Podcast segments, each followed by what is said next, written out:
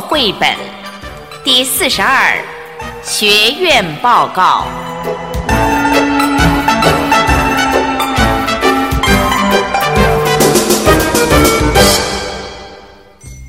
这天，微微放学一回到家中，并没有像平常那样打开电视看卡通影片，而是把自己关在房间里，坐在书桌前，边捶桌子边嘟囔着：“，怎么办呢？怎么办？小华一定不理我了，他一定讨厌死我了。我是个不守信用的人。”正当微微闷闷不乐的自言自语着的时候，忽然，不知从哪儿冒出来一个外国人，很亲切地问他：“微微，你怎么了？什么事情让你不开心呢？”“哎，你是谁呀？怎么会在我的房间里啊？”“ 我叫做布洛德，你不认识我没关系，但是你应该认识我的好朋友卡夫卡吧？你不是有他的书吗？我这次来找你。”就是想知道小朋友到底喜不喜欢卡夫卡的作品。不过，你要不要先告诉我，到底是什么事情让你心情不好呢？微微看看布洛德，再看看书架上的大师名作绘本，终于明白了，原来布洛德所说的卡夫卡是《学院报告》这本书的作者。只是这几天在准备月考，他都还没有空看这些书呢。更何况，他又想到今天放学的时候，他最好的朋友小华不理他了，心里头又更加的难过了起来。布洛德叔叔，今天考试的时候，本来我答应要让我好朋友小华偷看我考卷的，可是哦，后来我觉得这样做是不对的，我就临时改变主意，没有让他看。结果考完试要回家的时候，小华理都不理我，从我身边走过，就好像没有看见我似的。你说嘛，我是不是不守信用啊？小华以后都不会理我了，对不对？微微，你并没有做错。如果你能够找个机会向小华解释清楚，他不但不会怪你，还会感激你呢。真的啊？嗯，你试试看就知道了。其实。在我的好朋友卡夫卡临死之前，也曾经拜托过我一件事。哦，不过我并没有照他的意思去做。哎呀，到底是什么事嘛？赶快说给我听嘛！哎，说起我这位好朋友卡夫卡，只要是对文学有兴趣的人，大概很少会不知道他的。他写的小说，像《变形记》啦、《审判》啦等等。到现在一直都还被认为是存在主义的经典作品，而卡夫卡也被推崇为二十世纪最有代表性的作家之一。虽然卡夫卡很喜欢写作，而且他的作品也非常受到肯定，但是他生前公开发表的作品却不多，甚至在他临死之前，都还拜托我将他所有的作品。包括草稿啦、笔记啦、书信啦等等，全部烧掉呢。哈，布罗德叔叔，你应该不会真的照卡夫卡所说的去做吧？嗯，我不但没有将他的作品烧掉，还在他死之后，帮他出版了那些还没有发表的作品。我想，这应该算是一种善意的欺骗吧。骗得好，骗得好。对了，布洛德叔叔，你刚刚说。卡夫卡的小说是什么？什么存在主义？那是什么啊？还有，你可不可以告诉我，我的这本学院报告到底是在报告些什么啊？这可是一份十分有趣的报告哦。发表报告的不是什么人，而是一只会说人话的黑猩猩呢。哇！至于存在主义吗？哟，先不要管什么存在主义了啦，赶快先跟我讲黑猩猩的报告吧。好，那我们现在就来听听这个故事吧。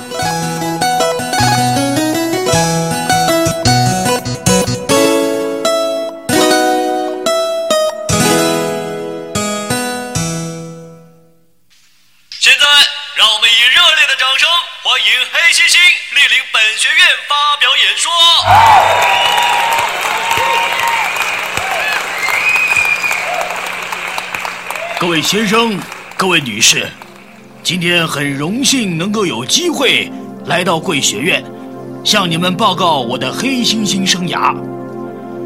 很抱歉的是，我脱离黑猩猩的生活已经将近五年了。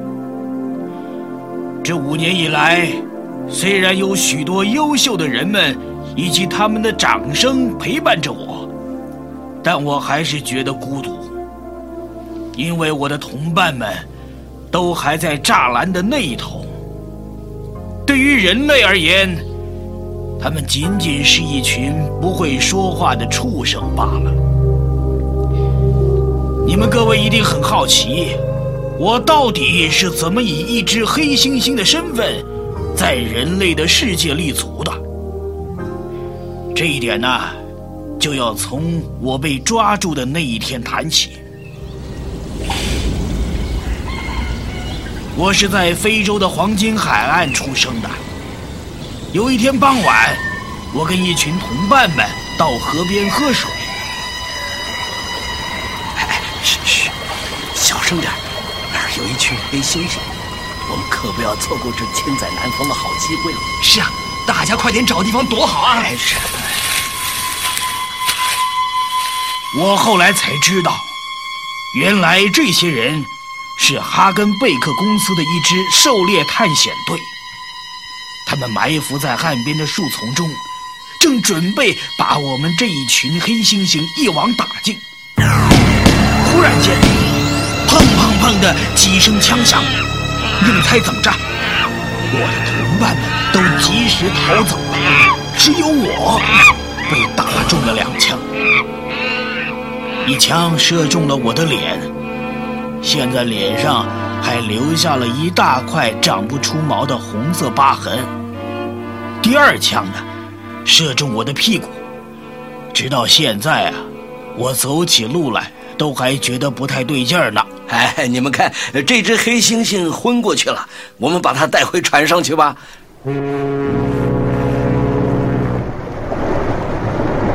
当我醒过来以后。已经在哈根贝克公司的汽船上，我被关在一个又矮又窄的笼子里，站不直，也坐不下去，只好蹲着，两条腿还不停的发抖呢。哎，你们看，哎，这只黑猩猩好安静哦，叫都不叫一声。哎，哎，就是啊，照我说啊，它如果没有很快死掉的话。以后就会很容易驯养的。是，哎哎哎哎，你们看，他在对我们伸舌头了，真有意思。我果然撑过了这段难熬的时期，活了下来。可是我很害怕这种走投无路的感觉，我必须给自己制造一条生路，不然我一定活不下去的。我可不要像僵尸那样一直贴着笼子站着。我要出去，我一定要出去。于是，我用我的肚子想出了一条解决之道。哎哎，对了对了，我忘了告诉你们，我们猩猩啊，都是用肚皮来思考的。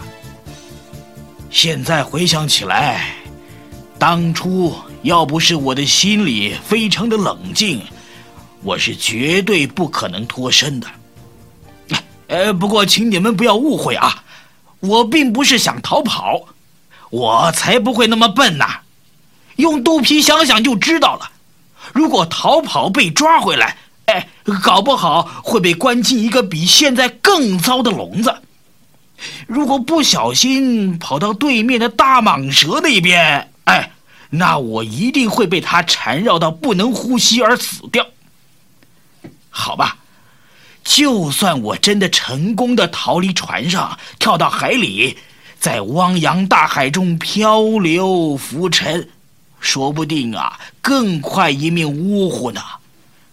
而继续待在船上，哎，至少我还知道该怎么应付那些人。哎，你们看，你们看，黑猩猩在学我吐口水呀！哇！这个家伙居然喷得我满脸口水！哈哈哈哈你看看，区区的小动作就能逗得他们哈哈大笑了。而且啊，我会把自己的脸舔干净，哎，他们可不会哦。哎，黑猩猩啊，要不要抽抽烟斗啊，享受一下吞云吐雾的快感呢？啊？哎，你们看，你们看，他真的会抽哎！啊，是啊，你看，他还把大拇指伸进烟斗里去压一压呢，挺像一回事的嘛。哎，这些人类呀，就是这样，这么简单的模仿动作就能让他们乐个半天儿。不过，还是有一样东西让我觉得很难对付，那就是酒瓶。哎呀，那个味道真难闻呐，简直让我受不了。偏偏就有一个人总是不断的带着酒瓶来找我，哎，他想要教我喝酒。哎，来来来，黑猩猩啊，闻闻看这香醇的酒香，嗯，很好。每一次啊，他教我这么做的时候，我总会假装兴奋地注视着他。我想，他大概打着灯笼也找不到像我这样的好学生吧。现在啊，把酒瓶放到唇边，像我这样轻轻地喝一口。我着急地模仿着他的动作，哎，结果却不小心在笼子里尿了自己一身呐！我的老师一边笑一边磨着肚子，而我只能沮丧地靠在笼子边。之后，我一遍又一遍地练习喝酒的动作。而且也没有忘记喝完以后要优雅的摸摸肚皮，并且咧嘴一笑。有一天晚上啊，船上的人们在开庆祝会，我一把就抓起放在我笼子前面的酒瓶，用标准动作拔开瓶塞，睁大了眼睛，毫不犹豫，咕噜咕噜咕噜的就把酒喝个精光。像个艺术家一样潇洒的把酒瓶一扔。虽然我忘了摸肚皮，可是，哎，这喝醉了的我却发出了一声短促而清楚的人话，这就是：“Hello，哎，哎，你们听到没有？黑猩猩在说话哎，听到了，听到了。”真是他在说话哎！哎呦，黑猩猩居然会开口说人话，真是不可思议呀！人们听见我会说人话，简直比发现新大陆还要惊奇。其实，我对模仿人类并没有兴趣。我之所以这么做，只是为了要找一条出路罢了。后来呀。当我在德国被交给一名驯兽师的时候，我马上知道，我不是被送进动物园，就是马戏团。我毫不犹豫地告诉我自己，一定要全力以赴地争取到马戏团，这才是我的出路啊！而动物园对我来说只不过是另外一个新的笼子，一进去就完了。就这样。我慢慢的向人类学习，也累坏了不少老师。我对我自己的能力呀是越来越有把握，而人们对我的进步也越来越有兴趣。于是，我开始自己研聘家庭老师，把他们安排在五个相连的房间，而我就不断的从这个房间跳到另外一个房间。同时学习各种新的事物，在经过一段没人比得上的努力以后，我终于达到欧洲人一般的教育水准。其实我并不看重这种进步，但与其被关在笼子里，我倒宁愿学做人呐。我没有别的路好走嘛。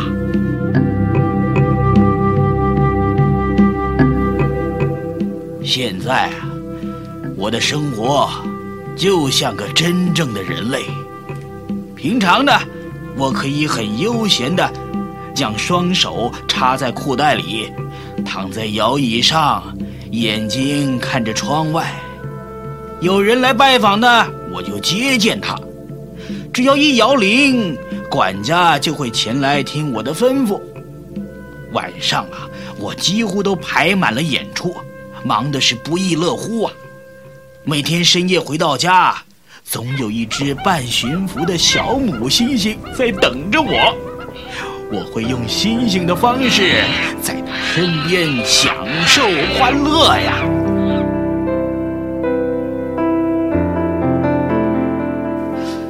但是白天我可不想见到他，因为他的眼神呐，还带有一丝丝的半驯服动物的迷惑。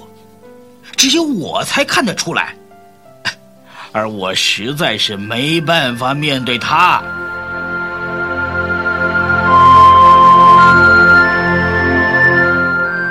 哎，各位先生，各位女士，以上呢，就是我这五年来的经历。也许你们觉得我实在不需要这么努力。但但是我的所作所为也不需要人类的评判，我只是在向你们陈述一些事实而已。我的报告呢，就到这里结束，谢谢大家。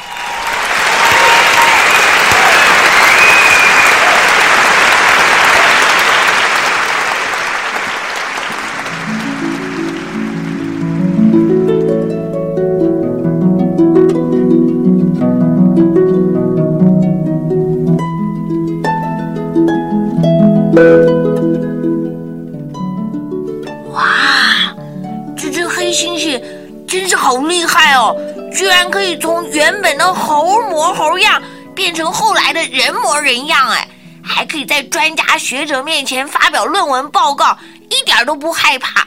你看，讲话也不会结结巴巴的，哇，真是太酷了！是啊，多亏了卡夫卡想得出来这样的故事。其实，除了这篇学院报告之外，卡夫卡还写过很多以动物为主角的小说，而且往往都能够把那种动物的模样和习性描绘得栩栩如生。最重要的是，书中所表现的幽默感常常会让我们会心一笑呢。难怪你舍不得依照卡夫卡的意思把他的作品全部烧掉。对不对，布洛德叔叔？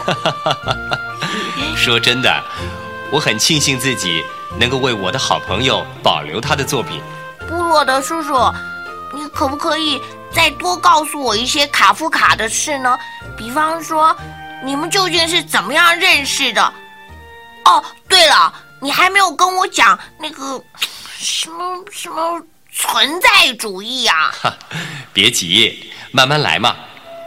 我跟卡夫卡是在大学的时候认识的。卡夫卡是个犹太人，他出生在捷克首都布拉格，那是一个很美丽的城市哦。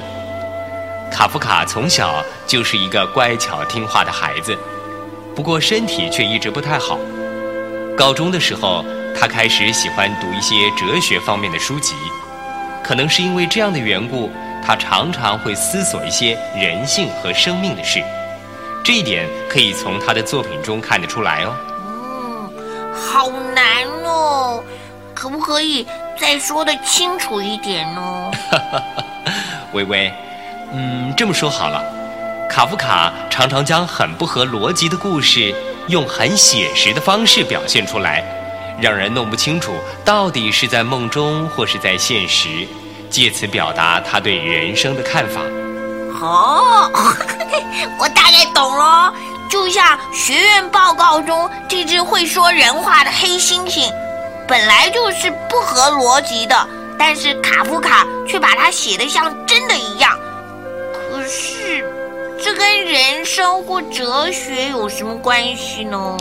你想想，黑猩猩千辛万苦的想要让自己变得像人类一样，可以在没有牢笼的世界里自由行动。